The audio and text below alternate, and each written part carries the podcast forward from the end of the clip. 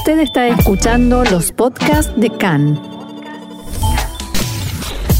CAN, Radio Nacional de Israel.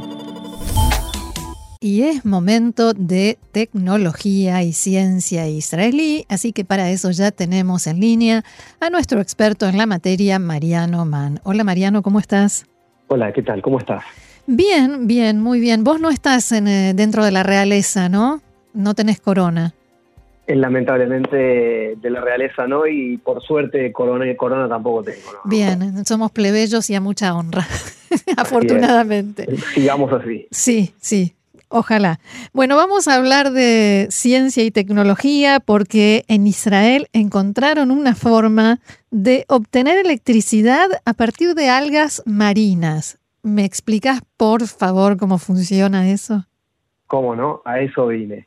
Eh, bueno, en Israel las algas eh, son fabulosas en cuanto a, cómo crecen y a los usos que se les da, y sobre todo la ciencia, ¿no?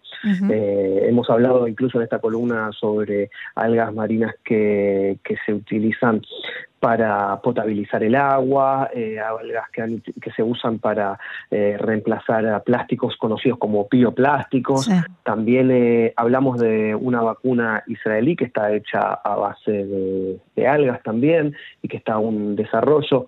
Bueno, es decir que la, versatilidad de este ser vivo del reino vegetal es enorme al punto que en este caso un científico israelí, eh, podemos eh, hacer la comparación eh, caprichosa con Arquímedes, que mientras se bañaba tuvo su episodio, su momentum eureka, ¿no? Aquel de todo cuerpo que se sumerge en un líquido experimenta un empuje de abajo hacia arriba que es igual al peso, el volumen del líquido desalojado. Toda mi no es que yo sea un científico particular, pero esto lo he aprendido gracias al grupo cómico musical ah, Exactamente. Eh, bueno, en este caso, un estudiante israelí del Technion, Yaniv Schlossberg, eh, alcanzó, vamos a decir, ese estado particular de claridad un día que estaba nadando en el mar, cuando vio que algas marinas estaban aferradas a, una roca y se preguntó, al ver cómo estaban eh, combinadas entre sí como si fueran cables, si podrían usarse para crear energía verde sin carbono. ¿no? Se sabe que hay un tipo de algas que crea eh, energía, pero no a partir de, lo que a él se le ocurrió en base a lo que descubrió, ¿no? O sea, esto es algo que ya ocurría y que él descubrió para poder potenciar una nueva forma de crear justamente esta energía verde. En, principio, eh, eh, hablemos un poco de, de los combustibles fósiles y los efectos negativos que generan eh, al crear eh, energías y el momento en el que se encuentra el mundo en la búsqueda de formas más limpias y respetuosas con el medio ambiente para ofrecer justamente energía, sobre todo a grandes sectores que aún no tienen. Y para empezar a salir de la crisis. Exactamente. De hecho, hay, eh, diferentes eh, tecnologías que utilizan organismos vivos como fuentes de corriente eléctrica. Por ejemplo, las celdas de combustible microbianas, pero un inconveniente en este caso es que las bacterias tienen que ser alimentadas todo el tiempo de forma constante y en algunos casos son eh, patógenas, es decir, que pueden traer enfermedades. También hay otra opción, y voy a hablo de estas opciones previas para poder eh, hacer una introducción más clara de cómo va a funcionar este, este nuevo método.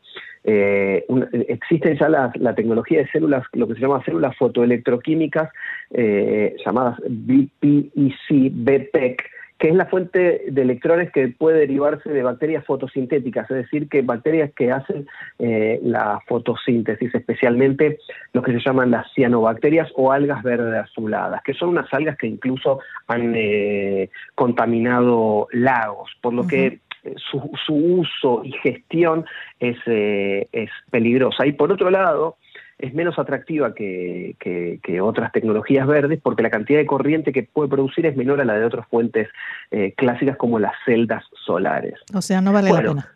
Eh, sí, pero en, ámbitos más eh, reducidos, no tan... Ah. Ambiciosos.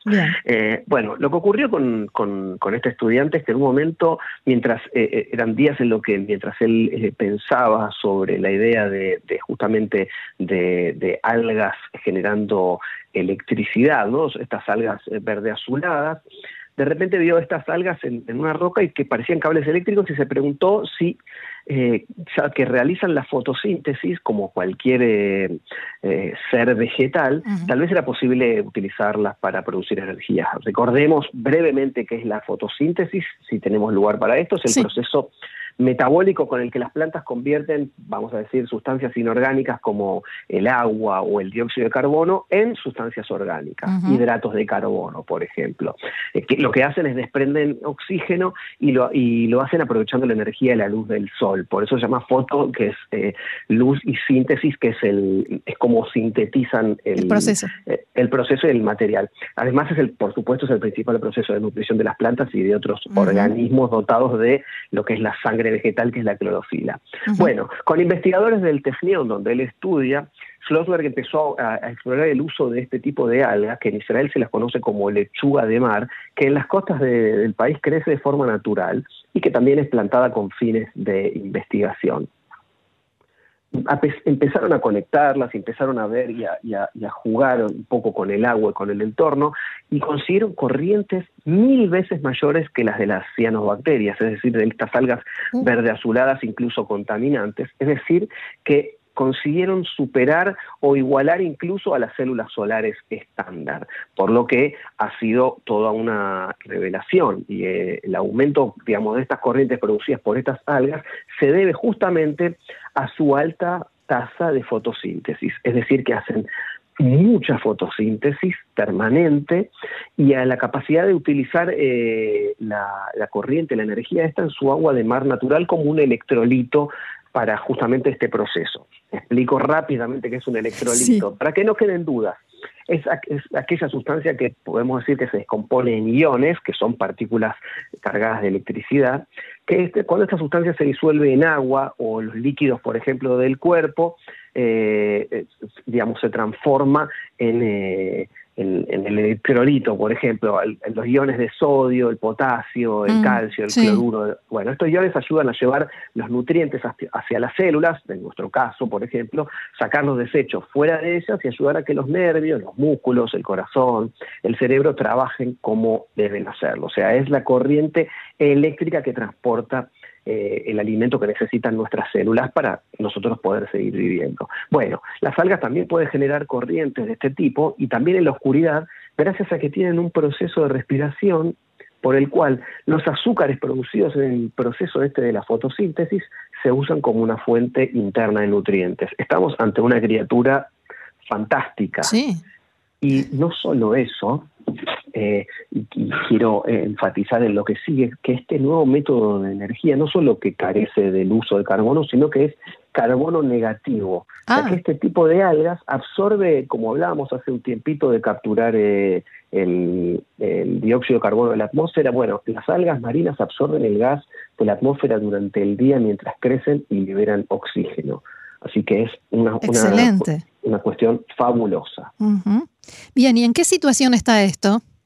Bueno, esto está en plena etapa de investigación, pero en una investigación eh, eh, de, éxtasis, porque realmente a, partir de ese momento en el que Schlossberg tuvo esa visión y pudo conectar lo que estaba viendo con lo que imaginaba que podía llegar a pasar, eh, bueno, es, eh, se encuentra en, realmente es, bullen los cerebros de, estos investigadores que ya idearon un dispositivo prototipo que recoge la corriente directamente de una piscina de crecimiento de esta lechuga de mar, de estas algas llamadas ulva.